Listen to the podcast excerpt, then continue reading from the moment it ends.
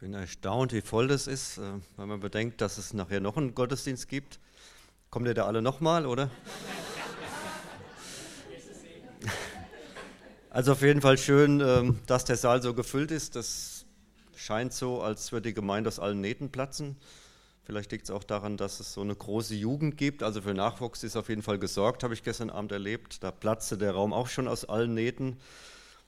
Ich denke, das ist ein gutes Zeichen. Ja, Heilwerden in der Gegenwart Gottes. Ähm, ich komme ja vom Help Center, das ist eine christliche Seelsorgeeinrichtung in, mit der Zentrale in Dautphetal, das ist in der Nähe von Marburg. Wir haben fünf Häuser, wo wir hilfesuchende Menschen bei uns aufnehmen. Und wir arbeiten tatsächlich hauptsächlich mit Gottes Wort und hoffen, dass Gott in das Leben von Menschen eingreift und erleben das auch dass Menschen heil werden dürfen in der Gegenwart Gottes, die eigentlich teilweise schon aufgegeben wurden von Therapeuten, von Psychiatern, von Kliniken, wo denen nicht geholfen werden konnte. Das heißt jetzt nicht, dass alle bei uns heil werden und dass wir allen helfen können, aber zumindest ist die Heilungsquote erstaunlich hoch und das liegt an unserem Herrn, nicht an uns Mitarbeitern oder an diesem Werk, sondern es liegt daran, dass in unserem Werk wir versuchen, Jesus Christus immer wieder in die Mitte zu rücken. Und ich glaube, das ist auch in der Gemeinde der Fall, deshalb ist es auch so voll, vermute ich. Und das ist einfach schön. Bevor ich, äh, ich vergesse das meistens zu trinken, jetzt fange ich mal damit an, dann habe ich schon mal was Intus.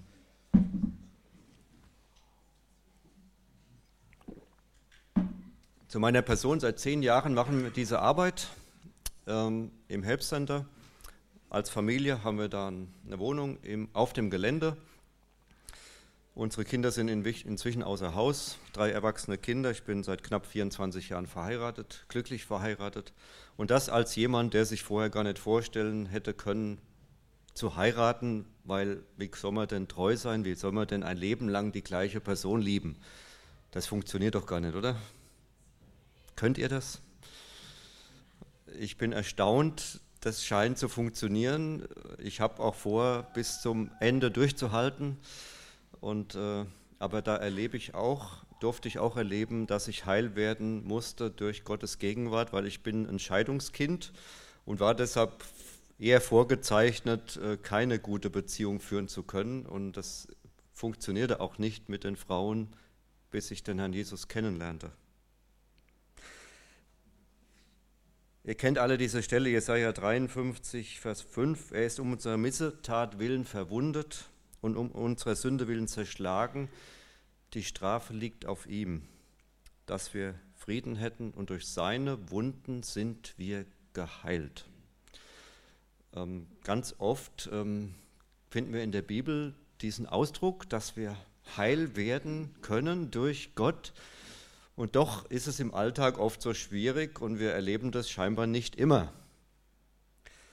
Als ich noch nicht bekehrt war, habe ich so einige christliche Bücher gelesen, in denen Lebensgeschichten von Menschen standen, die gesund wurden oder heil wurden, frei wurden von Drogen, frei wurden von Alkohol, frei wurden von Depressionen und von allen möglichen Problemen. Und da ich selbst depressiv war als junger Mann, dachte ich, das muss ich jetzt auch mal probieren. Da gibt es ja so ein Rezept, da gibt es ja so hinten in den Büchern, gab es immer so ein Übergabegebet, also wenn man das betet, dann ist man heil. Kennt ihr das? Das habe ich dann gemacht, hat sich überhaupt nichts verändert. Mir ging es genauso wie vorher. Ähm ich wollte nämlich nicht heil werden in der Gegenwart Gottes, sondern ich wollte einfach nur heil werden. Ob Gott das jetzt macht oder nicht, ist mir eigentlich egal. Hauptsache gesund. Ähm, ich behielt meine Depression, ich behielt meine Minderwertigkeitskomplexe, ich hatte immer noch ständig Kopfschmerzen. Äh, das war tatsächlich krass. Als junger Mensch hatte ich ständig Kopfschmerzen. Da gibt es nun Heilwerden in der Gegenwart Gottes, dachte ich damals. Ähm, ja, aber heil werden ohne Gegenwart Gottes, das gibt es natürlich auch. Aber ähm,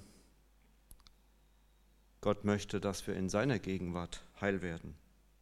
Und jetzt mache ich diese Arbeit mit Begeisterung, weil ich selbst erlebt habe, das gibt's. Menschen können umkehren, können heil werden, können wirklich den Heiland kennenlernen und frei werden von allen möglichen Problemen. Wir haben wirklich die schlimmsten Fälle bei uns von äh, sexuell Missbrauchten, alle möglichen Essstörungen, Depressive, Borderliner, Zwangsgestörte und was es halt alles so gibt äh, heutzutage. Drogensüchtige sind eher seltener geworden. Das war in den 70er Jahren, als das Helpcenter gegründet wurde, eher der Schwerpunkt.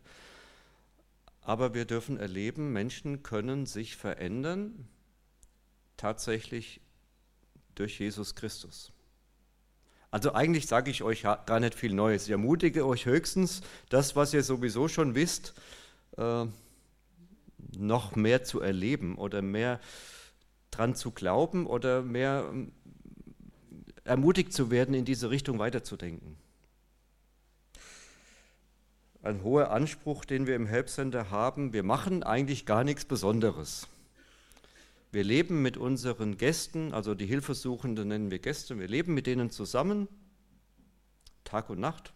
Wir arbeiten mit denen, wir essen mit denen, wir machen mit denen Ausflüge, wir machen mit denen Bibelarbeiten, wir machen mit denen Sport, wir machen mit denen Werken ähm, und versuchen ihnen vorzuleben, wie ein Christ eben lebt, mit allen Höhen und Tiefen, die man als Christ natürlich auch erlebt. Ich habe das gestern auch im Jugendkreis schon so deutlich gesagt. Ähm, es ist normal, dass man als Christ auch Tiefen erlebt. Wenn du immer nur abhebst, ähm, das ging mir schon so als Jungbekehrter, bin ich da oben geschwebt äh, auf Folge 7, nee, auf Folge 3. 7 ist ja, wenn man verliebt ist. Aber doch, das passt auch wieder, verliebt in Jesus, also von Folge 7. Und dann erzählt man mit Begeisterung jeden von Jesus, ob der das hören will oder nicht, ist egal, das muss ja jeder schließlich wissen. Aber meine Frau war mit mir zusammen auf der Bibelschule, die war schon jahrelang bekehrt, die hatte sich als Kind mit sechs bekehrt. Ich war ein frisch Bekehrter auf der Bibelschule, der da oben rumschwebte und sie dachte, hm, der muss erst mal landen so jemand kommt als äh, Ehepartner nicht in Frage. Ähm, und ich musste tatsächlich erstmal eine Bruchlandung machen, wo plötzlich nichts mehr geht oder man plötzlich Gottes Wege nicht mehr versteht, man plötzlich in die Tiefe geführt wird und dann sich bewahrheitet, ja das, was ich vielleicht theoretisch vorher auch schon wusste und glaubte, wie praktiziere ich das jetzt in der Krise?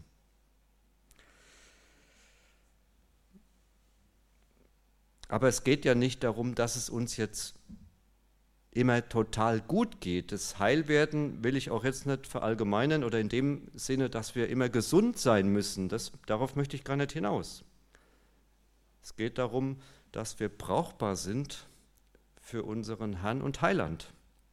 Und er kann uns gebrauchen, wenn ich an meine behinderte Schwägerin denke, die ist immer noch behindert von Geburt an. Die ist jetzt Ende 40, schwerst behindert,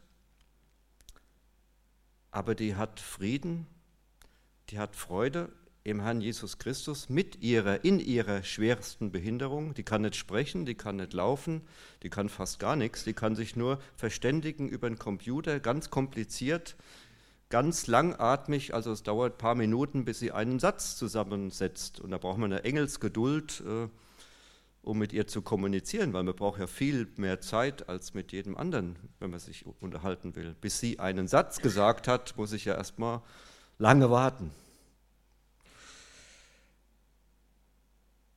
Aber sie schreibt Ermutigungsbriefe an andere Menschen, denen es viel, viel, viel besser geht. Die haben auch so ihre Wehwehchen, aber wie kann man das denn? Da muss man heil sein, oder? Da muss man wirklich wissen, was ist meine Stellung. Gott kann mich gebrauchen, Gott kann sie gebrauchen. Es gibt so eine schöne Stelle, die kennt ihr sicher alle, ähm, in 2. Mose, Kapitel 15, Vers 26.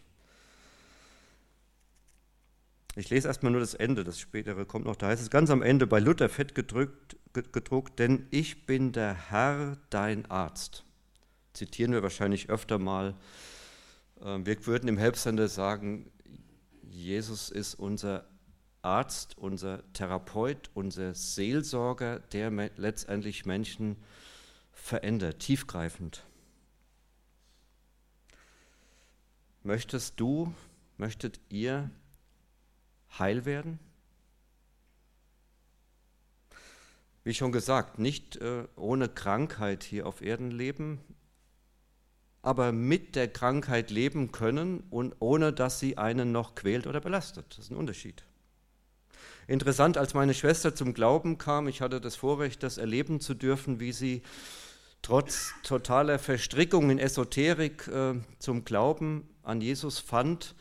Und dann sagten Freundinnen zu ihr, ähm, so nach ein paar Monaten gläubig sein, was ist denn mit dir los? Machst du gerade eine, eine Psychoanalyse? Weil sie spürten, mit meiner Schwester ist was passiert.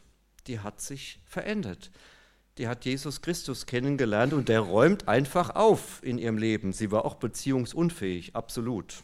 Jetzt ist sie verheiratet. Übrigens als Ermutigung vielleicht für die Ledigen. Meine Schwester hat mit 50 geheiratet, zum ersten Mal. Also nichts ist unmöglich. Die war sogar fast 51 und ist inzwischen äh, zehn Jahre glücklich verheiratet mit einem Witwer. Also muss, manchmal muss man warten, bis Gott das so führt. Ich stelle immer wieder fest, man ist bereit, manchmal viel Geld auszugeben, um gesund zu werden. Das finden wir auch schon in der Bibel, die, die blutflüssige Frau, die viel Geld ausgegeben hat, äh, von einem Arzt zum anderen rief. 18 Jahre, keiner konnte ihr helfen. Ähm, bis sie nur den Saum des Gewandes von Jesus berührte. Mein geistlicher Vater hat mal so gesagt, als ich jung bekehrt war, wir sind alle im Krankenhaus Gottes, in einem Heilungsprozess. Und dann sagte er, ich bin nur schon ein bisschen länger drin als du, Uwe. Also Gott heilt uns nachhaltig, aber das dauert und es ist fortschreitend und ganz gesund, also das, was ich am Anfang aus Jesaja las, ganz komplett heil sind wir tatsächlich erst im Himmel. Da gibt es nicht mal mehr Leid und Geschrei und keine Krankheit, das ist dann wirklich weg. Aber wir dürfen auch hier auf Erden schon ein Stück weit heiler werden und das hoffe ich, dass ihr das erlebt.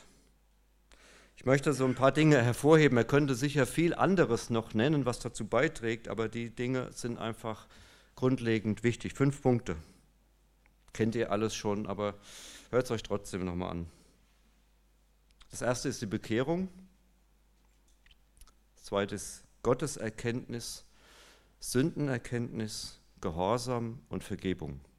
Klingt jetzt erstmal ja, ganz schlicht und einfach, aber ich werde das auch zum Teil biblisch belegen, gar nichts Neues. Aber in der Praxis haben wir oft mit diesen genannten Dingen so unsere Mühe. Bekehrung. Tatsächlich ist es so, fast alle Menschen, die zu uns kommen, also nicht alle, aber viele sagen, sie sind bekehrt kommen ja oft auch aus christlichen Elternhäusern, haben irgendwann mal so ein Übergabegebet gesprochen als Kind oder vielleicht auch kurz bevor sie ins Helpsende gekommen sind. Ähm, aber ich habe ja schon erzählt, ich habe so ein Übergabegebet fünf Jahre vor meiner Bekehrung gesprochen, da ist nichts passiert. Heil werden ohne Gegenwart Gottes, heil werden nur, weil ich mein Problem loswerden will. Dabei bedeutet doch Bekehrung, 1. Thessalonicher 1, Vers 7, von den Abgöttern weg hin zu Gott bekehre ich mich. Ich muss mich von etwas weg bekehren zu Gott hin. Also Umkehr bedeutet es doch. Sinnesänderung, Umkehr. Umkehr bedeutet eine völlige Umkrempelung meines Lebens.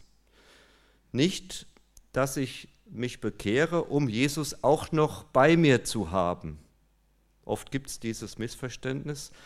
Und das ist natürlich ganz leicht. Also äh, der Freund meiner Schwester, der sich zusammen mit ihr bekehrt hat, der war vor, vorher Sanyasin. Sie können, vielleicht kennen das die Älteren unter euch noch. Das war äh, so ein Anhänger dieses äh, Gurus, der in Indien, dieser Bhagwan, der dann später nach Oregon zog, der einfach viele Jünger um sich scherte. Die waren alle orange angezogen mit so einer Holzkette. Ähm, und er war eben ein Bhagwan-Jünger und dann wurde er ein Jesus-Jünger. Also so, probier jetzt mal den Guru Jesus aus.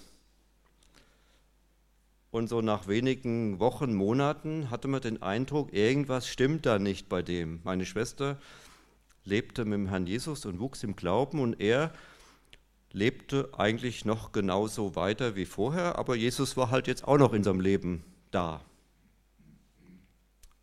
Das ist keine Bekehrung. Ich bin da sehr skeptisch. Bekehrung bedeutet Umkehr. Da muss man auch überprüfen, bin ich denn überhaupt bereit? Ich habe schon viele Menschen mit vielen Menschen Übergabegebet gesprochen. Da frage ich sie immer, bist du denn überhaupt bereit, jetzt Gott zu dienen und dein ganzes Leben ihm zur Verfügung zu stellen? Oder willst du dich nur bekehren, damit es dir besser geht?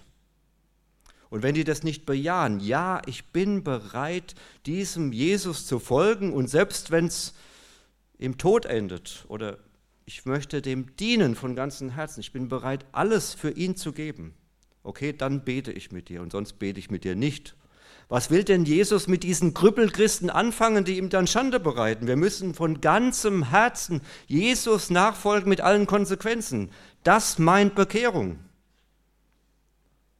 Oder will ich durch die Wüste wandern, 40 Jahre murren? So Christen gibt es auch, die murren immer sich so durchs Leben. Dabei ist Murren Sünde. Und Dankbarkeit ist der Wille Gottes, oder? Murren ist immer falsch und immer Sünde.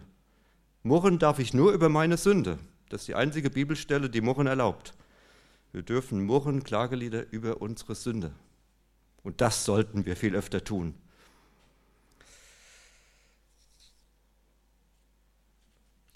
Heil werden, heil werden bei unserem Heiland.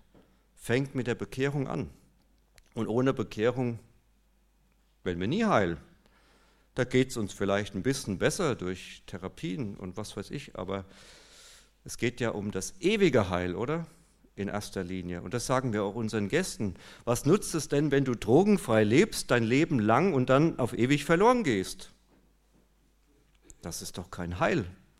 Heil meint Rettung, ganz und gar und oft auch einschließlich der Heilung.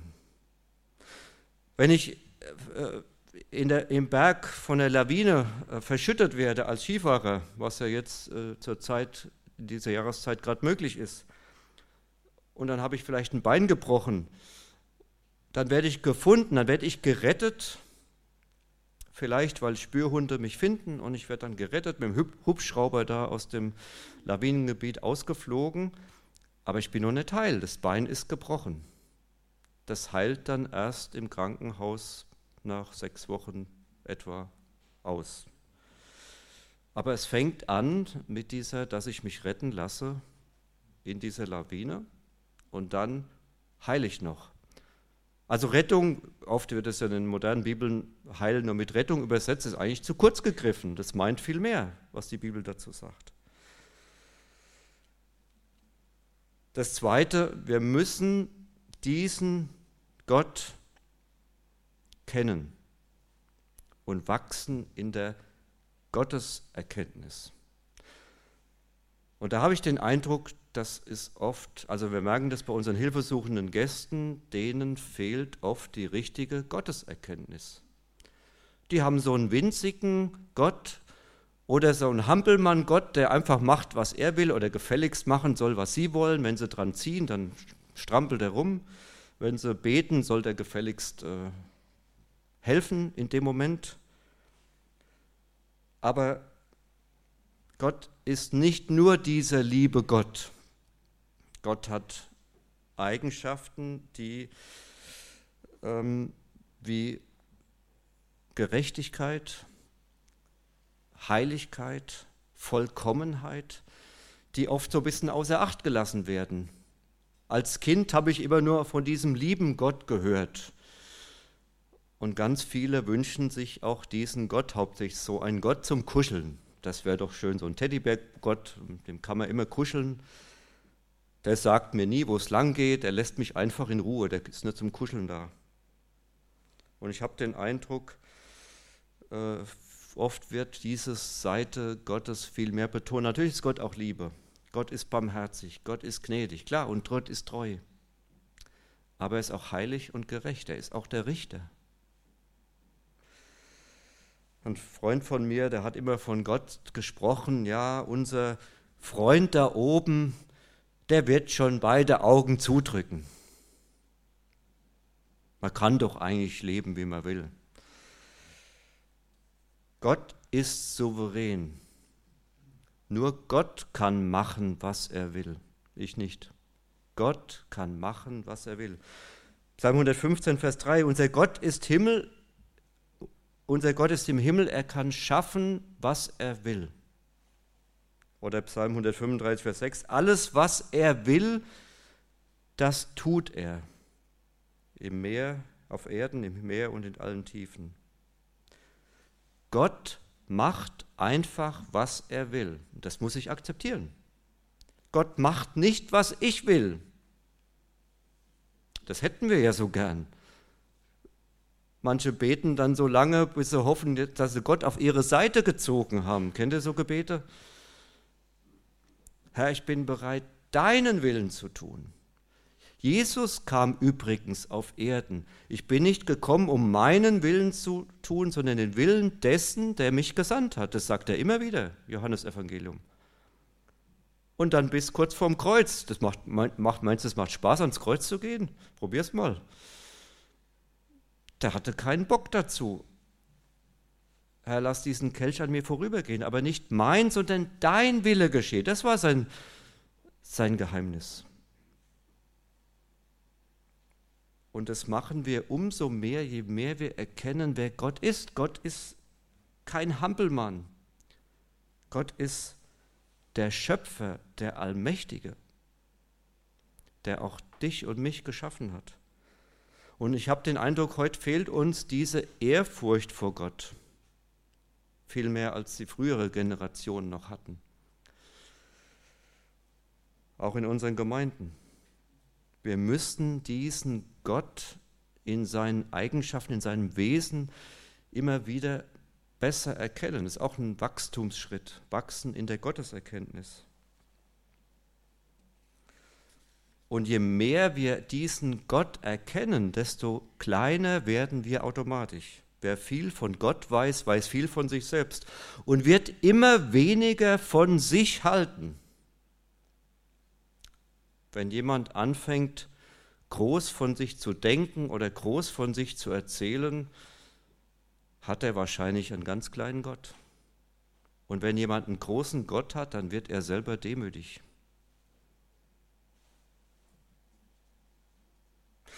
Vor einigen Wochen hatte ich einen Traum. Keine Angst, bin nicht charismatisch, ich will das auch nicht überbetonen und auch nicht so einen Traum jetzt wünschen oder hoffen. Aber manchmal hat Gott so bestimmte Lektionen, die er einem erteilt, ähm, weil ich soll wahrscheinlich auch noch viel demütiger werden. Da wurde ich morgens wach, saß am Frühstückstisch mit meiner Frau und habe angefangen zu weinen.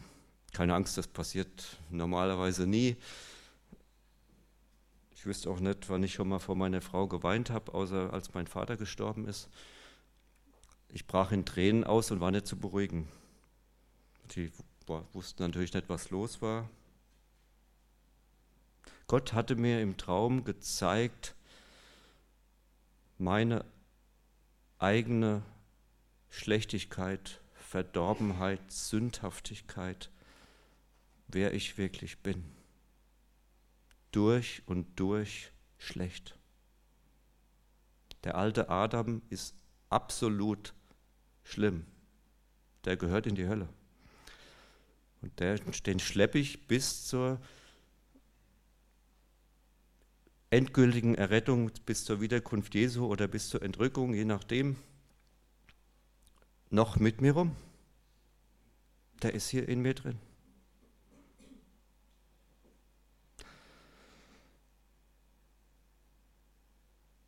Das ist heilsam. Ich brauche den lebendigen Gott. Natürlich wohnt Jesus auch noch in mir. Der Vollkommene, der Heilige, der Gerechte lebt auch in mir. Und das ist dieser geistliche Kampf, den wir ja alle haben, Galater 5, dass in uns zwei Mächte gegeneinander kämpfen. Meine alte, schlimme Natur und der Herr Jesus, der zu seinem Recht kommen will in mir. Und das ist der tägliche Kampf. Wer lebt? Lebe ich mich aus?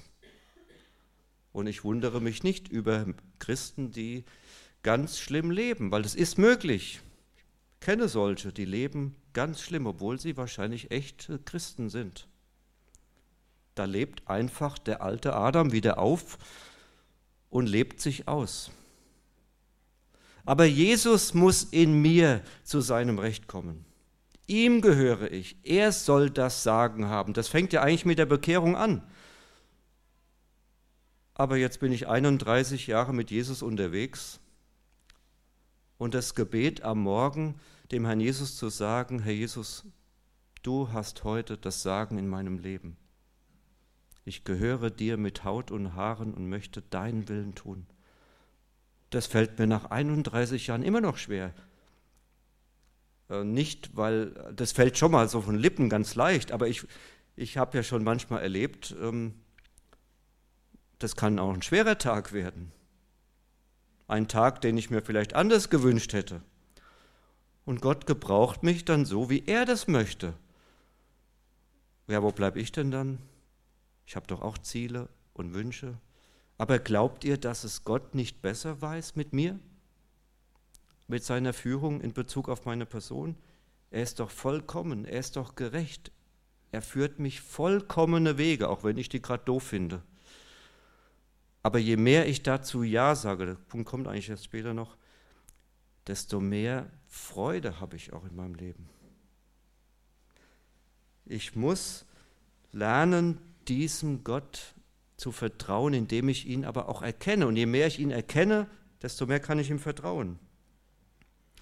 Psalm 30, Vers 3, mein Herr, mein Gott, als ich zu dir schrie, machtest du mich gesund. Wir müssen auch erwarten, dass Gott hilft. Da ich ja äh, der Gesamtleiter der Arbeit des Helpcenters bin, sind natürlich alle anderen Mitarbeiter mir quasi untergeben. Jetzt gibt es da zuverlässige und weniger zuverlässige Mitarbeiter. Also dürft es jetzt nicht an die Mitarbeiter weitergeben, was ihr jetzt hier hört. Ähm. Und bei manchen, da weiß ich, wenn ich denen eine Anweisung gebe, dann wird es äh, in kürzester Zeit genauso erledigt, wie ich es äh, gesagt habe und gewünscht habe. Es gibt aber auch Mitarbeiter, naja, eigentlich, es gab schon Mitarbeiter, die haben das dann nicht gemacht. Die haben dann andere Ideen gehabt, ist ja auch nicht schlecht, und haben angefangen mit mir zu diskutieren, könnten wir das nicht so machen? Und dann fängt man an, eine halbe Stunde zu diskutieren. Und irgendwann sagte ich der Person dann, eigentlich, warum diskutieren wir eigentlich die ganze Zeit? Mach's doch einfach so, wie ich dir es gesagt habe, weil so wünsche ich es doch schließlich. Äh, muss ich das jetzt eine halbe Stunde beweisen, dass das so gut ist, wie ich es denke? Mach's doch einfach ja, ja, ja, okay, hast ja recht. Und ähm, jetzt stellt euch mal vor, wenn ich jetzt wieder mal eine Anweisung gebe, wem würde ich die wohl geben? Dem, der eine halbe Stunde wieder diskutieren will? Oder dem, der es gleich macht? Ich gebe es lieber dem, wo ich weiß, da wird es erledigt und ich muss dann gar nicht kontrollieren, ob es so gemacht wurde. Ist jetzt ein hinkender Vergleich, aber da die, meine Erwartungen werden da einfach erfüllt von dem Mitarbeiter. Jetzt mal in Bezug auf Gott. Hast du überhaupt die Erwartung, wenn du betest, dass er dein Gebet erhört? Dass er, dein, dass er das erfüllt, was du dir wünschst, wenn du betest? Kennt ihr das? Ich das gerade, lese gerade Apostelgeschichte und dann betet die Gemeinde und plötzlich steht ja Petrus vor der Tür und ja, das kann ja nun gar nicht sein, oder? Dabei haben sie für ihn gebetet. Äh, die haben vielleicht gebetet, dass es ihm gut geht im Gefängnis, weiß ich nicht, aber bestimmt haben sie auch dafür gebetet, dass er ähm, wieder rauskommt. Und mitten in der Gebetsgemeinschaft steht Petrus an der Tür und klopft. Das kann nicht Petrus sein, oder? Kennst du das im Gebet, dass man manchmal erstaunt ist? Mensch, Gott hat tatsächlich mein Gebet erhört. Wo gibt es denn sowas? Also hätte ich nie gedacht. Ja, dann bete doch nicht. Was haben wir denn für eine Gottesbeziehung?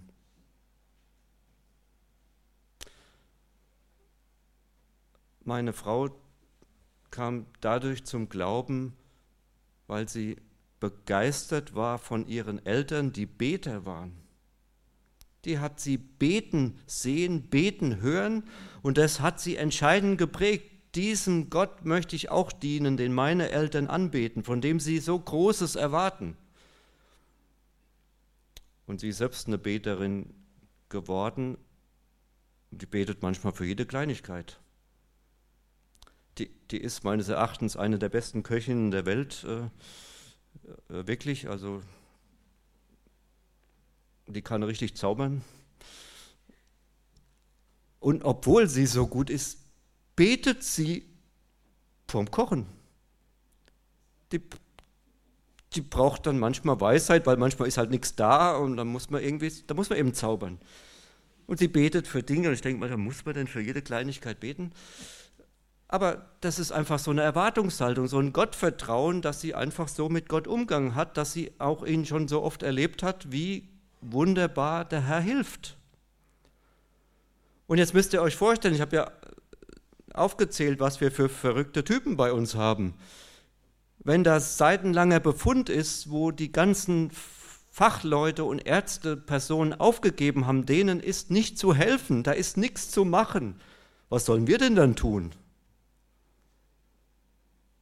Da braucht man ein großes Vertrauen, dass der lebendige Gott immer noch helfen kann. Oder Gerade jetzt ist Gott dran. Die ganzen Therapeuten haben versagt. Das ist doch die Gelegenheit. Herr, jetzt kannst du dich verherrlichen, indem du dieser Person hilfst, die als untherapierbar gilt.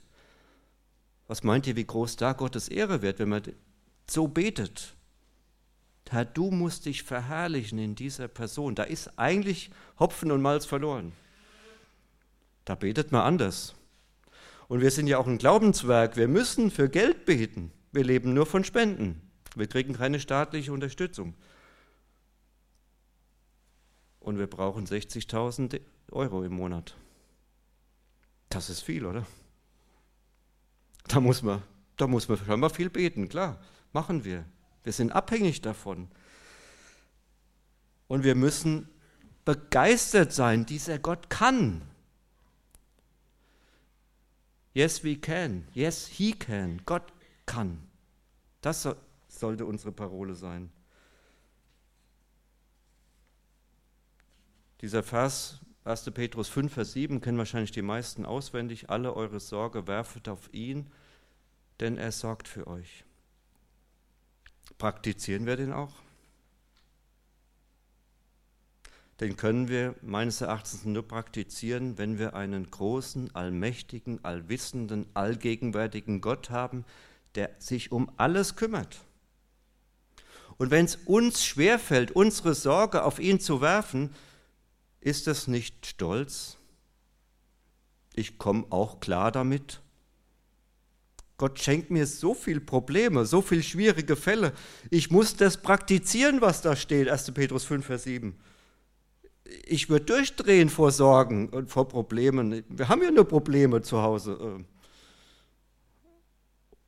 Und mit Mitarbeitern ist es auch nicht immer so ganz einfach, habe ich ja schon angedeutet. ich könnte jede Nacht eine schlaflose Nacht haben. Vor Sorgen habe ich genug, könnten mir noch ein paar bringen. Ich kann die nur alle auf den Herrn werfen. Wie wirft man denn Sorgen auf den Herrn?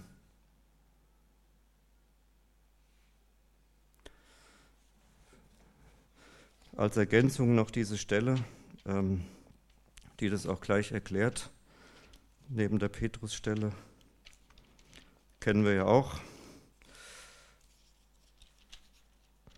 Philipperbrief, sorget um nichts, sondern in allen Dingen lasst eure Bitten in Gebet und Flehen mit Danksagung vor Gott kund werden.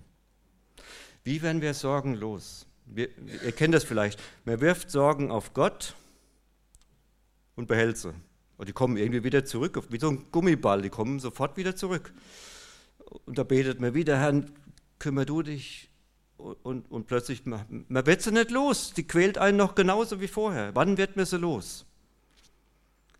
Sobald ich sagen kann von ganzem Herzen, danke, Herr Jesus Christus, dass du dich jetzt drum kümmerst. Steht ja hier. Mit Danksagung. Ich praktiziere das einfach so, wie es hier steht. Das ist doch eigentlich ganz klar, ganz einfach, aber es ist so schwer. Das klappt nicht immer sofort, auch bei mir nicht. Aber die erstaunlichsten Gebetserhörungen habe ich erlebt, wenn ich das praktiziere. Da bin ich tatsächlich äh, mal liegen geblieben im Auto, fängt an, ganz komische Geräusche zu machen. Ich schalte an, es ist dunkel. Ähm, habe noch 100 Kilometer Fahrt vor mir. Da kann man dann schon, ja, ich bin jetzt kein Automechaniker, es war auch dunkel, konnte auch nicht sehen, was ist denn da eigentlich los. Da steht man dann da auf der Autobahn, Raststätte. Ich hatte gerade über den Vers gepredigt. Ja, da wird mir immer wieder geprüft. Gerade wenn man so großmundig Töne von sich gibt, wird man immer besonders geprüft, erlebe ich. Und dann habe ich mich ins Auto gesetzt und habe einfach gebetet und habe Gott gedankt. Seit 30 Jahren lerne ich an dieser Lektion Gott dankbar sein in allen Dingen für alles. Das ist gar nicht so einfach. In Krisen oder wenn gerade ein Problem kommt, oder vor kurzem hatte ich einen Totalschaden mit meinem Auto. Dankbar sein in allen Dingen, das gefällt einem in dem Moment nicht. Da, da, da murrt man lieber, oder? Da sündigt man lieber. Murren, das macht viel mehr Spaß. Es steckt ja in mir drin, sich aufzuregen über Dinge. Dankbar sein ist der Wille Gottes. Das sollten wir viel öfter praktizieren. Ich habe mir das angewöhnt, antrainiert. Äh, na, das klingt jetzt sehr menschlich. Äh, der Heilige Geist hat mir es gelehrt, mehr und mehr dankbar zu sein. Und wenn mir jetzt gerade nicht einfällt, meine Frau, da ist, geht irgendwas kaputt gerade, Uwe, denk dran, sei dankbar. Ja, hast du recht. Okay. Ich setze mich ins Auto, danke Gott, dass mein Auto kaputt ist. Und leg ihm das einfach so hin. Du siehst jetzt diese Sorge, ich weiß überhaupt nicht, was ich machen soll. Aber danke, dass du dich jetzt einfach um mich kümmerst. Wie du das machst, ist mir völlig egal. Du kannst jemanden schicken, der es repariert, du kannst es wieder ganz machen. Manchmal macht mir Gott so ein paar Vorschläge. Äh, mir ganz egal. Aber ich will einfach getrost in dir und leg dir das Problem hin, jetzt bin ich los.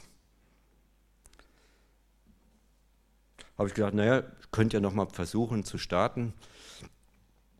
Ähm, der sprang an, das Geräusch war weg, ich bin losgefahren, bin gefahren bis zu einem Freund, der sich auskennt mit Autos, also 100 Kilometer entfernt.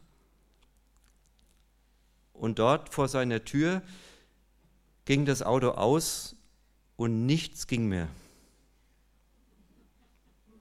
Ich erkläre es jetzt nicht näher, was da war. Also es war eine größere Reparatur fällig, aber es fuhr bis zu seiner Tür.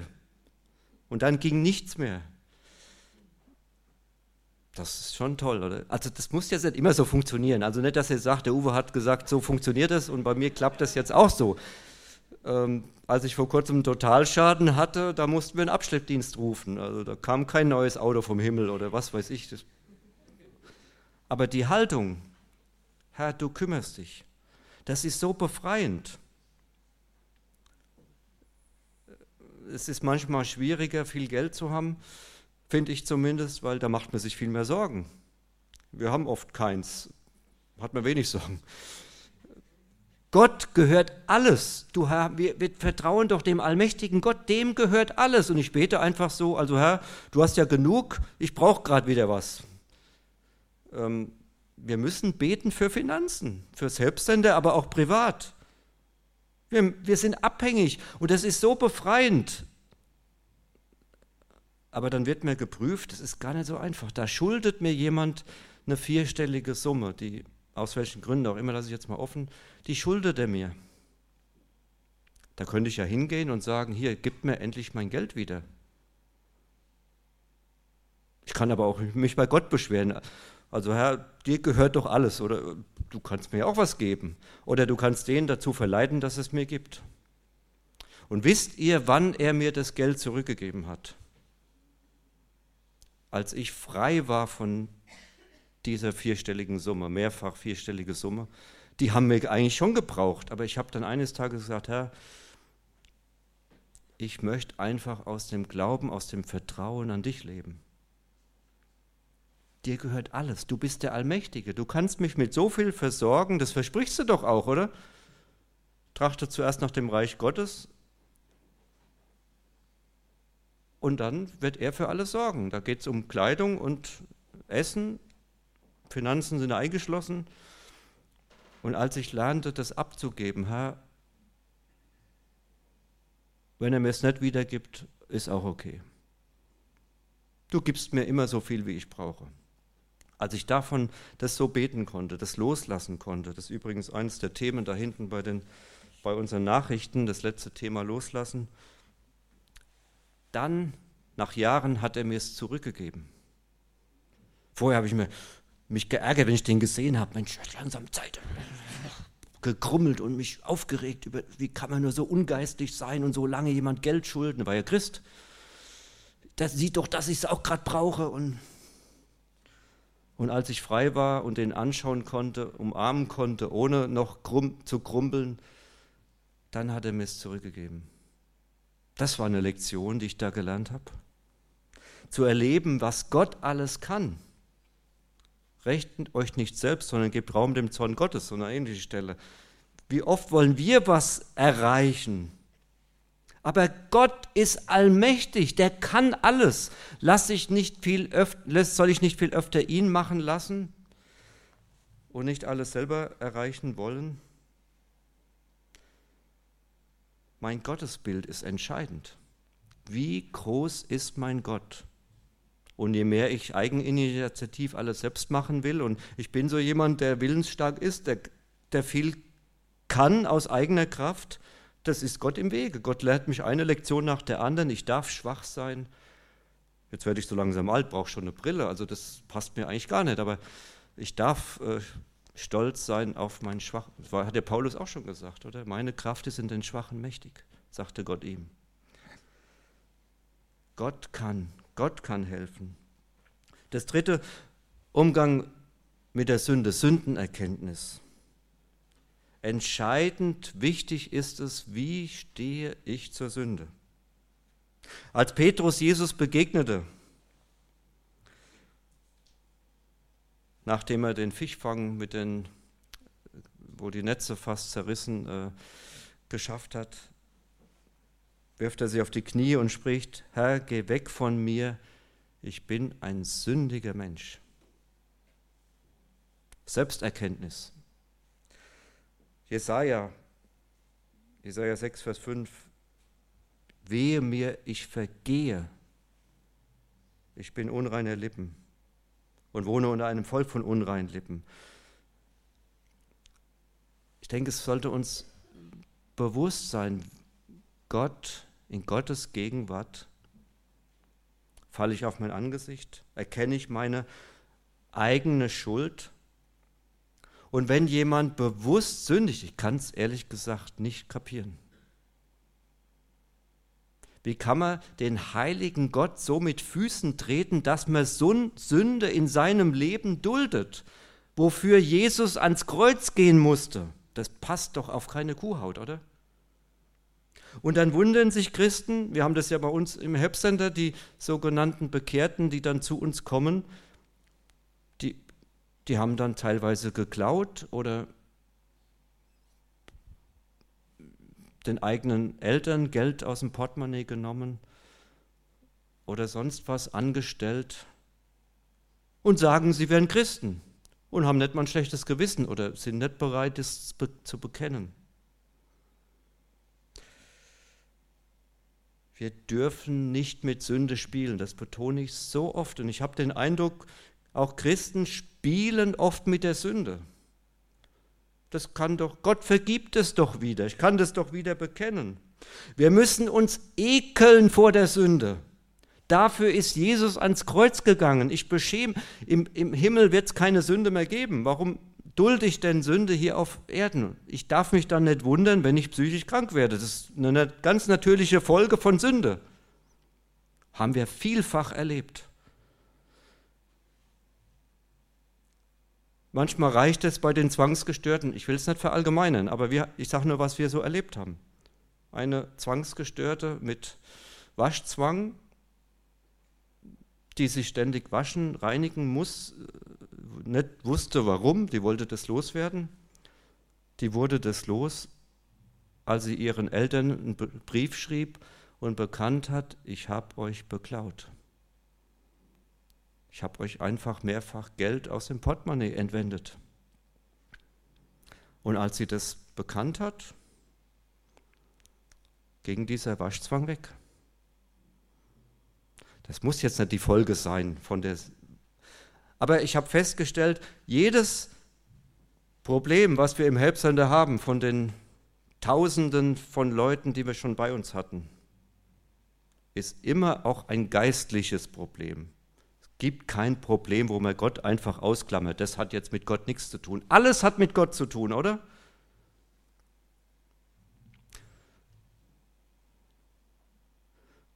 Scheint, es scheint die Sonne, oder? die Sonne scheint nicht. Der Herr lässt die Sonne scheinen, wissen wir das? So wird es in der Bibel stehen, oder? Und wir leben so sprachlich, da klammern wir auch schon Gott aus. Die Sonne scheint, so von selbst. Der Herr hat überall seine Hand im Spiel, wissen wir das? Der Herr lässt die Sonne scheinen oder lässt regnen auf Gerechte und Ungerechte. Und den Herr können wir überall mit einbeziehen in unser Leben, in unseren Alltag, nicht nur sonntags, wenn wir hier sitzen. Der, der geht auch mit uns durch die Woche, durch die, auf die Arbeit, ins Krankenhaus, was weiß ich, was alles noch so kommt. Gott ist immer da. Und das ist manchmal schon schwer. Da liegt man im Krankenhaus mit einer Blinddarmentzündung und betet noch vorher dass die Ärzte Weisheit haben und alles gut gelingt. Und dann wache ich auf und habe so einen Schlauch im Bauch, ähm, weil die Operation schon nicht ganz so gut lief. Neben mir liegt einer, der ist kein Christ, der hat nicht gebetet, der wird nach fünf Tagen entlassen. Ich erst nach neun. Für einen Tag. Und dann kam ich mit über 40 Fieber wieder ins Krankenhaus und musste notoperiert werden. Und dann zehn Tage später nochmal operiert werden, weil es ganz gefährlich wurde. Da wurde mir dann der ganze Bauch aufgeschnitten. Da hatte ich vier Schläuche im Bauch und auch die Wunde wurde nicht mehr zugenäht. Das hat dann rausgeeitert. Ich war lebensgefährlich äh, krank oder verletzt oder wie man es jetzt auch sagen will über viele Wochen. Wie ein Pflegefall. Ich konnte mich nicht mehr rühren. Ich hatte dann, wurde dann äh, links und rechts Schläuche auch in den Armen, vier Schläuche im Bauch, eine offene Blinddarmwunde und habe gestunken, dass die Leute sich kaum ins Zimmer getraut haben ins Gesicht. Ich habe dermaßen nach Eiter gestunken, dass ich selbst kaum aushielt, obwohl man selbst es ja nicht so stark empfindet. Da kann man richtig sauer werden auf Gott. Ich habe gebetet. Das ist, Gott ist gemein, oder? Gott ist manchmal richtig fies. Zu dir auch? Was macht man denn jetzt? Jetzt ist man Missionsleiter, liegt da im Krankenhaus. Dann wird man richtig geprüft in all den Dingen, die man schon hundertmal gepredigt hat und behauptet hat. Mein geistliches Leben ist nicht abhängig von äußeren Umständen. Das ist ganz egal, wie es mir geht. Ich habe eine gute Beziehung zum Herrn. Oder das kann man leicht sagen, wenn es einem gut geht. Und da liegt man da im Krankenhaus. Wisst ihr, was mich getragen hat? Mein eigenes Gebet. Ich habe beim ersten Gebet Gott gesagt, Herr, du kannst mit mir machen, was du willst. Mein Leben liegt in deiner Hand. Und jetzt hat er einfach gemacht, was er wollte. Das hat mir nicht gepasst. Plötzlich Pflegefall zu sein mit Ende 40 und sich nicht und plötzlich so kaputt alles voller Schläuche. Ich konnte nicht aufstehen, ich konnte gar nichts, ich konnte mich nicht waschen, ich war absolut hilflos. Todkrank, habe total abgenommen, fahl im Gesicht und jeder, der reinkam, dachte, der stirbt gleich. Aber ich hatte den Herrn. Das genügt. Ich hatte totalen Frieden. Was kann mir denn passieren? Wenn ich sterbe, bin ich beim Herrn, beim Himmel. Halleluja.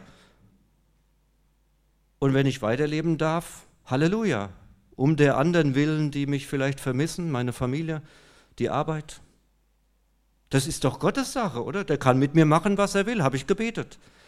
Jetzt nehme ich dieses Gebet auch nicht zurück ich vertraue ihm. Soll er ruhig machen mit mir, was er will. Ich werde nicht murren. Die Lektion hatte ich ja schon jahrzehntelang gelernt. Dankbar sein in allen Dingen. Das ist richtig schwer manchmal. Aber es geht. Und wisst ihr was? Leid annehmen ist das Gesündeste, was es gibt, das Heilsamste für meine Seele, was es gibt. Ich muss immer, das sagt jeder Arzt, die Kranken, die ihr Leid annehmen, denen geht es viel besser. Probier es mal aus.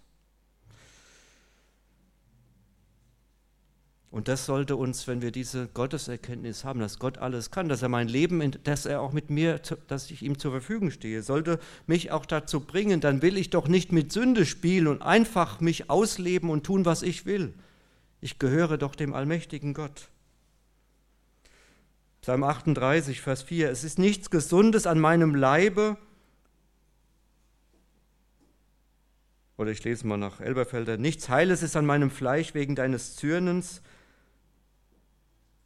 und nichts Unversehrtes in meinen Gebeinen wegen meiner Sünde.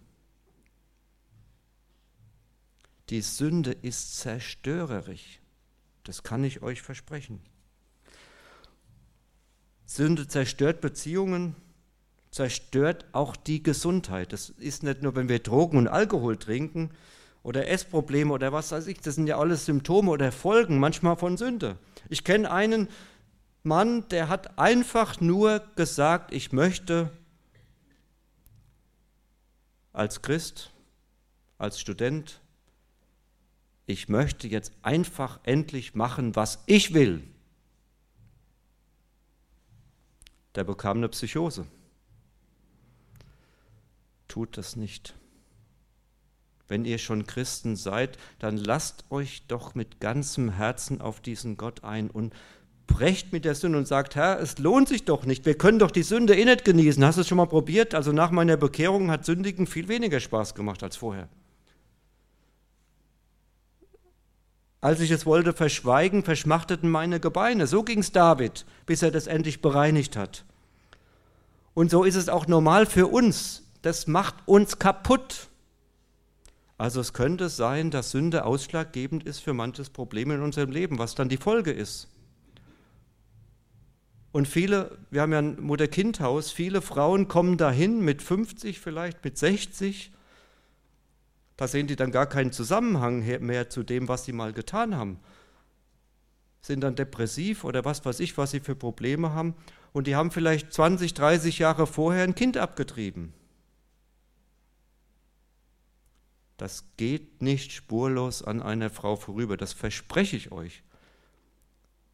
Auch wenn die Gesellschaft es gut heißt und schön redet und es ist ja kein, soll ja bald nicht mehr strafbar sein und was weiß ich, aber Mord bleibt Mord.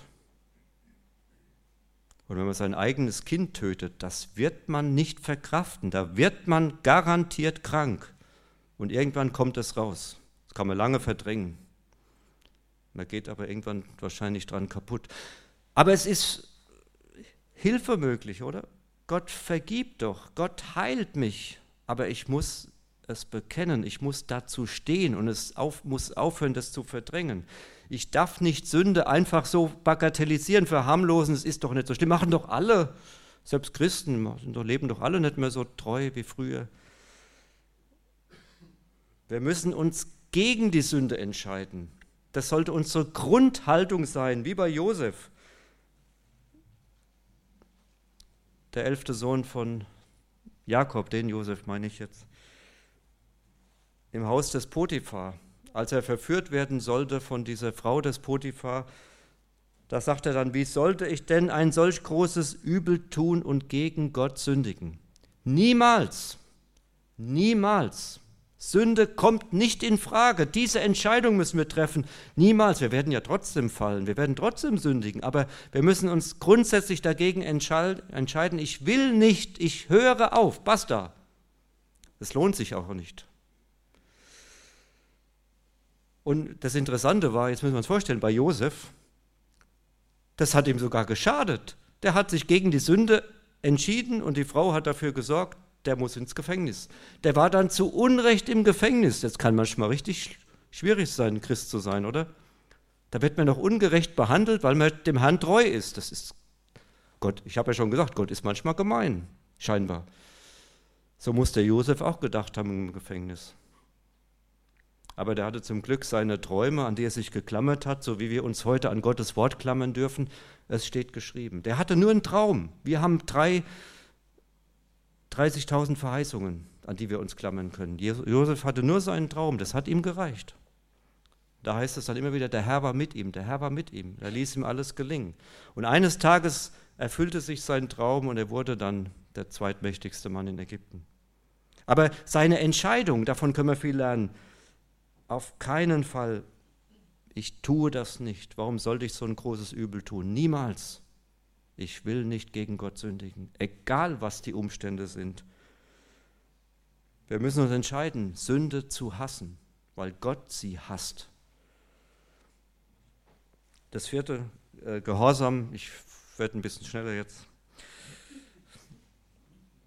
Als Kind hatte noch jeder Respekt vor der Polizei. Das hat ja stark nachgelassen, lesen wir in den Medien die werden gar nicht mehr ernst genommen, die werden beworfen mit Steinen und Flaschen und sonst was. Das ist schon richtig gefährlich, Polizist zu sein.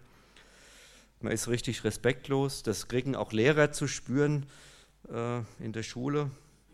Das scheint ein gesellschaftliches Problem zu sein, aber ich glaube, das fällt uns auch in den Gemeinden scheinbar immer schwerer, diesem lebendigen Gott, vielleicht liegt es daran, diese fehlende Gotteserkenntnis, die ich schon erwähnte, diesem Gott gegenüber gehorsam zu sein. Wir haben lieber so einen toleranten Kuschelgott als einen, dem wir wirklich gehorsam sind. Ich meine jetzt nicht zwangsweise Kadavergehorsam, das meine ich jetzt nicht, sondern Gehorsam, weil wir ihn respektieren, weil wir ihm vertrauen. Er weiß es besser, er macht es besser, er kennt schon mein, er kennt die Zukunft, er kennt schon meinen Todestag. Was gibt es denn Besseres, als ihm gehorsam zu sein? Und das ist eine Entscheidung. Wir nehmen gerade das Thema Gehorsam der, äh, mit den Gästen durch im Helpcenter. Wir kennen alle 2. Korinther 5, oder ich gehe mal davon aus, sonst lest es nach, da ist diese, diese Geschichte mit dem syrischen Feldhauptmann, der dann nach Israel reist und siebenmal im Jordan untertauchen soll, um sein Aussatz loszuwerden. 2. Könige 5, genau. Warum half das Untertauchen im Jordan. Der sagt doch dann vorher noch selber, der Fluss ist doch nicht besser als die Flüsse zu Hause. Warum soll ich das denn machen? Siebenmal im Jordan. Was soll das denn helfen? Reicht nicht sechsmal oder einmal oder in einem anderen Fluss siebenmal untertauchen? Da gibt es eigentlich nur eine Antwort. Weil Gott es so wollte. Das lag nicht am Wasser, das lag nicht an der Zahl sieben, sondern wenn Gott gesagt hat, so wirst du heil, dann gibt es eben keinen anderen Weg. Und als die Israeliten in der Wüste von, der, von den Schlangen gebissen wurden, von den Giftigen, was sollten die machen? Die sollten nicht siebenmal im Jordan tauchen, wahrscheinlich weil der nicht gerade in der Nähe war. Die sollten, Mose richtete die Schlange auf und die brauchten nur hinschauen. Also eine ganz andere, ein ganz anderes Rezept, was da half. Und der Blick auf die Schlange half ihnen, dass, sie, dass die äh, giftigen Schlangen, keine, dass die, das Gift keine Wirkung mehr hatte und sie wieder gesund wurden. Weil Gott es so wollte. Wir wollen oft Hilfe und das erleben wir bei unseren Gästen. Die haben schon so schlimme Probleme und haben immer noch den Eindruck, sie wissen, wie man ihnen am besten hilft und geben uns noch Rezepte, äh, wie, sie, wie ihnen am besten geholfen werden sollte. Ganz viele gehen auch so in die Seelsorge und haben noch schon Ideen, der Seelsorger soll gefälligst so und so auf meine Fragen antworten oder mich noch bestätigen in meinen Wünschen und Zielen. Aber wir sollen so handeln, wie Gott es sagt.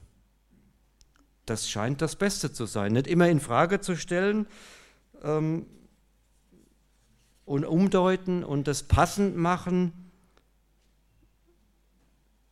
sondern wir dürfen Gottes Wort erleben, dass es stimmt, wenn wir es einfach praktizieren. Wir dürfen ruhig Gottes Wort ernst nehmen. Manchmal oder oft wörtlich nehmen. Wird ja dann oft, muss, kann man nicht mehr so machen. Aber wir erleben das im Herbstsende, es ist darauf Verlass, wenn Gott etwas sagt. Und das letzte Punkt 5, Vergebung. In ihm haben wir die Erlösung durch sein Blut, die Vergebung der Sünden nach dem Reichtum seiner Gnade, Epheser 1,7 oder Epheser 4,32. Seid untereinander freundlich, herzlich und vergebt einer dem anderen, wie auch Gott euch vergeben hat in Christus. Ein, ein Gebot, es gibt viele andere Stellen auch am, im Vater Unser oder am Ende vom Vater Unser. Äh, wir sollen, wir müssen vergeben. Nicht sagen, ach, das ist schon alles halb so wild, ist alles in Ordnung, war doch alles nicht so schlimm. Vergeben bedeutet, ich werde dir diese Sünde nie mehr vorhalten. Und wie oft, kennt ihr vielleicht auch, holen Menschen Nöte, Verletzungen, die schon 10, 20, 30 Jahre zurückliegen, immer wieder hervor und kochen sie neu auf. Das ist keine Vergebung. Vergebung bedeutet loslassen, freigeben, nachlassen. Wir müssen, das ist die erste Voraussetzung, wir müssen erstmal verstehen, dass uns vergeben wurde. Vollkommen. Manche denken ja dann, man muss sich selber auch vergeben. Das steht nicht in der Bibel. Ich muss nur die Vergebung Gottes in Anspruch nehmen. Wenn ich mir selbst nicht vergeben kann, ist eher so ein Hinweis, da ist noch so ein versteckter Stolz. Ich muss mir nicht vergeben. Ich darf Dankes sagen, dass Gott mir vergeben hat. Und dann, je mehr ich das begriffen habe, desto leichter fällt es mir, anderen zu vergeben. Und immer, wenn das nicht gut funktioniert, dann stelle ich in Frage, wie viel von der Vergebung Gottes hast du eigentlich begriffen? Da gibt es doch tatsächlich in Gemeinden, wahrscheinlich in vielen Gemeinden, Geschwister, die können sich nicht riechen. Die sind sauer aufeinander. Ja, was ist denn das? Haben die nichts kapiert? Das können manchmal Älteste sein. Die sind verletzt durch andere. Wie werden denn Verletzungen heil? Durch Vergebung. Das ist die erste Lektion, die wir eigentlich begriffen haben sollten als Christen. Und ich habe den Eindruck, manche lernen es nie. Wir müssen vergeben. gar nicht nur, natürlich gebietet es Gott, aber darum, es geht auch um mein, um mein Heil. Wenn ich jemanden hasse, der 100 Kilometer entfernt wohnt, der spürt das wahrscheinlich gar nicht, dass ich den hasse. Das ist dem auch egal. Aber ich gehe daran kaputt, wenn ich hasse, weil das zerfrisst mich, das quält mich, da werde ich depressiv oder psychotisch oder sonst was. Wir müssen vergeben, um gesund zu sein. Ich weiß, wie schwer das ist, wenn man missbraucht wurde. Wir hatten so eine Frau bei uns, die wurde von, vom dritten Lebensjahr an bis zum 17. von ihrem älteren Bruder mehrmals die Woche sexuell missbraucht.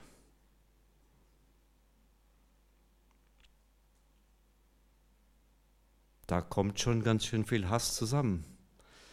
Die Frau war nicht lebensfähig, wurde depressiv, die Ehe ging kaputt. Die kam dann mit 50 zu uns ins Helpcenter, ins Mutter-Kind-Haus und lernte Jesus kennen. Das war der erste Schritt, habe ich ja schon erwähnt, Punkt 1, Bekehrung. Die musste aber bis zu Punkt 5 kommen, um ganz heil zu werden. Und sie kam bis zu Punkt 5. Aber das hat ungefähr noch zwei Jahre gedauert nach der Bekehrung, bis Gott ihr half, diesem älteren Bruder, diesem Schwein zu vergeben. Die konnte den sogar sich sogar mit ihm versöhnen und ihn umarmen und ihm sagen, ich habe dir alles verziehen, was du mir angetan hast. Der war kein Christ. Der hat geweint wie ein Schlosshund und konnte das nicht verstehen, dass sie ihm vergeben kann. Er hat sich natürlich geschämt für sein Leben, für seine Vergangenheit. Aber wisst ihr was? Seitdem hat diese Frau Freude. Die sagt, ich kann sie überall hin mitnehmen, sie wird ihr Zeugnis erzählen, weil sie so begeistert ist, wie Gott sie verändert hat. Über 50 Jahre alt. Die ersten 50 Jahre ihres, ihres Lebens war eine einzige Qual, kann man verstehen. Da ging alles schief. Aber Heilung ist möglich. Veränderung ist möglich. Aber das fand sie erst, als sie bereit war, diesem Täter zu vergeben. Ich weiß, wie schwer das ist. Wir haben viele missbraucht. Das traut man sich manchmal kaum zu sagen. Gerade am Anfang geht es auch gar nicht. Die, die, die kochen vor Wut, die wollen den umbringen, äh, der ihr Leben zerstört hat. Die ganze Kindheit ist ja zerstört bei den sexuell Missbrauchten. Das ist wirklich was Schlimmes. Da kann man verstehen, dass die Opfer sind und auch Opfer bleiben wollen. Aber es ist Veränderung möglich. Die können heil werden. Und wir haben das wirklich oft erlebt die können plötzlich eine Ausbildung machen oder studieren, dass die Ärzte und Therapeuten, die vorher sie behandelt haben, dass die dass die es nicht fassen können. Wie kann die plötzlich lebensfähig sein? Die kann doch nie eine Ausbildung machen mit dem Trauma, was sie hat. Doch, Gott kann. Unser Herr kann Menschen verändern. Gott bietet das Heil an. Das kostet kein Geld, aber es kostet oft oder eigentlich immer meinen Stolz. Vielen fällt es leichter, Geld auszugeben für ihre Gesundheit, als sie, dass sie sich demütigen unter die gewaltige Hand Gottes. Da muss man sich nämlich tief beugen. Aber es ist möglich. Ich hoffe, wir haben uns schon bekehrt. Sonst kann ich nur ermutigen, wenn du irgendwann mal so ein Gebet gesprochen hast, vielleicht war das für die Katz, vielleicht war das nicht von Herzen. Es gibt ganz viele Kopfchristen. Wir müssen Herzenschristen sein. Das, diese 40 Zentimeter ist ein weiter Weg bei vielen. Das nutzt nichts, wenn alles theologisch hier im Kopf richtig ist. Wir müssen uns entscheiden, mit ganzem Herzen möchte ich diesen Herrn kennenlernen und ihm dienen, ihm allein. Das ist eine Entscheidung mit dem Herzen. Wir müssen diesen Gott mehr und mehr kennenlernen, wie groß, wie wunderbar, wie heilig, wie gerecht, wie liebevoll er ist. Und wir müssen einen Hass kriegen, einen Ekel kriegen auf die Sünde und auf keinen Fall Sünde dulden in unserem Leben, sondern rigoros brechen. Das ist dermaßen befreiend, das glaubt ihr nicht, wie oft wir das erlebt haben. Endlich frei, endlich brechen und da eben auch gehorsam sein, eine Grundsatzentscheidung. Ich möchte diesem lebendigen Gott einfach gehorsam. Der weiß es doch eh besser. Warum soll ich denn ihm nicht vertrauen? Das ist ein vollkommener Chef, der macht keinen Fehler, der meint es gut. Gehorche ihm einfach. Und ich bin bereit zu vergeben, Vergebung anzunehmen, anderen Menschen zu vergeben, auch um Vergebung zu bitten, da wo es nötig ist. Das gehört alles zusammen. Und das sorgt dafür, dass ich heil werde innerlich. Und das wünsche ich euch. Ich wollte ja diese Stelle nochmal lesen. Ach, damit Gehorsam, da habe ich es vergessen zu lesen. Nochmal diese Stelle, wo es heißt am Ende, ich bin der Herr, dein Arzt. Da heißt es vorher, wirst du der Stimme des Herrn deines Gottes gehorchen. Die Stelle hätte bei Gehorsam hingehört und tun, was recht ist vor ihm und merken auf seine Gebote und halten seine Gesetze, so will ich dir keine der Krankheiten auferlegen, die ich den Ägyptern auferlegt habe, denn ich bin der Herr, dein Arzt. Natürlich können wir sagen, das ist im Alten Testament, das betraf die Israeliten damals und die waren dann, da war der Segen dadurch äh, ausgeschüttet, dass sie tatsächlich diese Krankheiten alle nicht bekamen. Und doch lässt sich vieles übertragen auf uns, dass auch wir manch, vor manchem Sorgen, Krankheiten, die uns erspart bleiben, wenn wir Gott gehorsam sind. Und oft ist es eine Folge von Ungehorsam, dass vielleicht manche Krankheit oder Schwachheit sich einschleicht.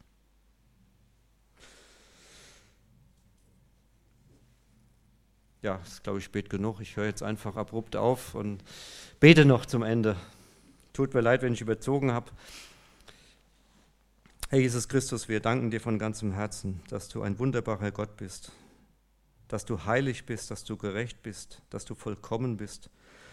Und lass uns doch mehr und mehr begreifen, dass du ein Gott bist, der gut, der es gut mit uns meint, aber der souverän handeln darf und den wir nicht in Frage stellen dürfen, sondern einfach nur staunen dürfen über dich.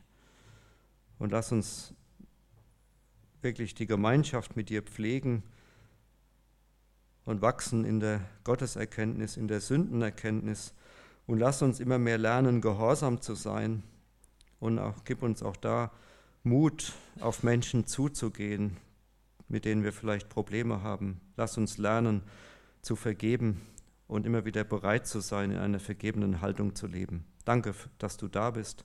Danke für deine Gegenwart in diesem Gottesdienst, aber auch für die kommende Woche. Wir bitten dich um deinen Segen und sind gespannt, was du mit uns vorhast. Amen.